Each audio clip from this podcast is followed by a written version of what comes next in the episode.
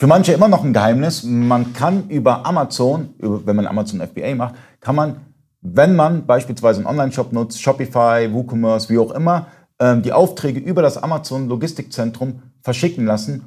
Dafür braucht ihr nur ein System und darüber reden wir gleich nach dem Intro.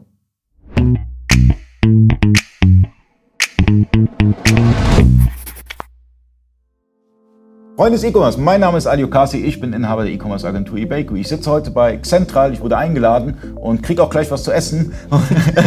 ich sitze schon den ganzen Tag hier und ähm, ich habe Benedikt neben mir sitzen. Wir sprechen über ein ganz geiles Feature, was ihr habt. Mhm. Ähm, wenn ich beispielsweise, ich verkaufe auf Etsy oder sonst wo, also kann XY sein und habe kein eigenes Lager, möchte aber mein Fulfillment-Lager von Amazon nutzen und möchte das irgendwie steuern und ihr könnt es für mich steuern. Ganz genau. Also wir haben eigentlich eine ziemlich coole ähm, Schnittstelle allgemein, dass du ähm, externe Fulfillment-Dienstleister anbieten kannst.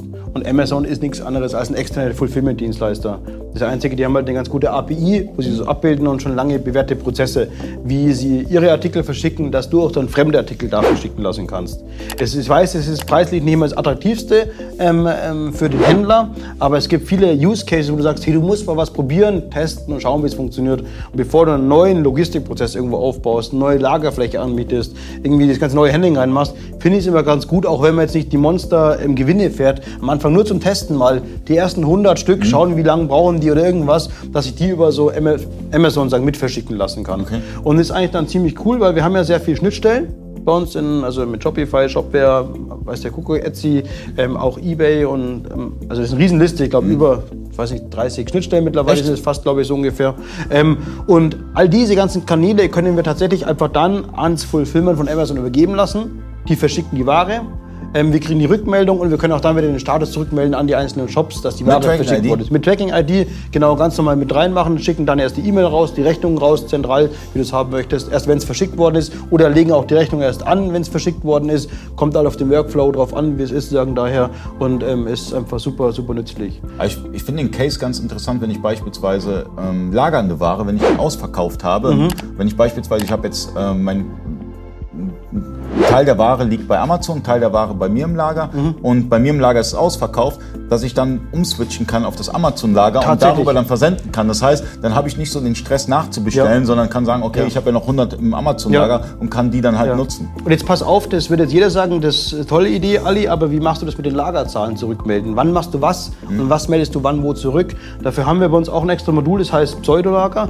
Da kannst du mit einer ganz einfachen Formelsprache, würde ich es nennen, aber es ist, jeder ist keine Formelsprache, ganz einfach sagen, pass auf, ähm, bis zu so und so viel Stück möchte ich die Lagerzahl von dem Lager gemeldet haben. Ab der Menge möchte ich die von dem Lagerplatz gemeldet haben. Das heißt, du kannst auch dann so ein bisschen darauf reagieren und kannst auch dynamisch dir so einfache, also wie du die Lagerzahlen an die einzelnen Endplätze meldest, regulieren.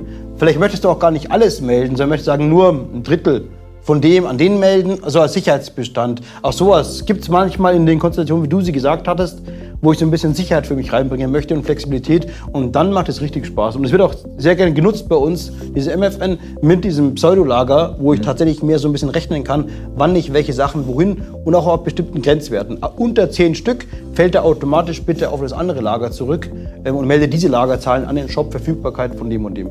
Ich kann auch eine künstliche Verknappung darstellen dadurch. Auch sowas, ja.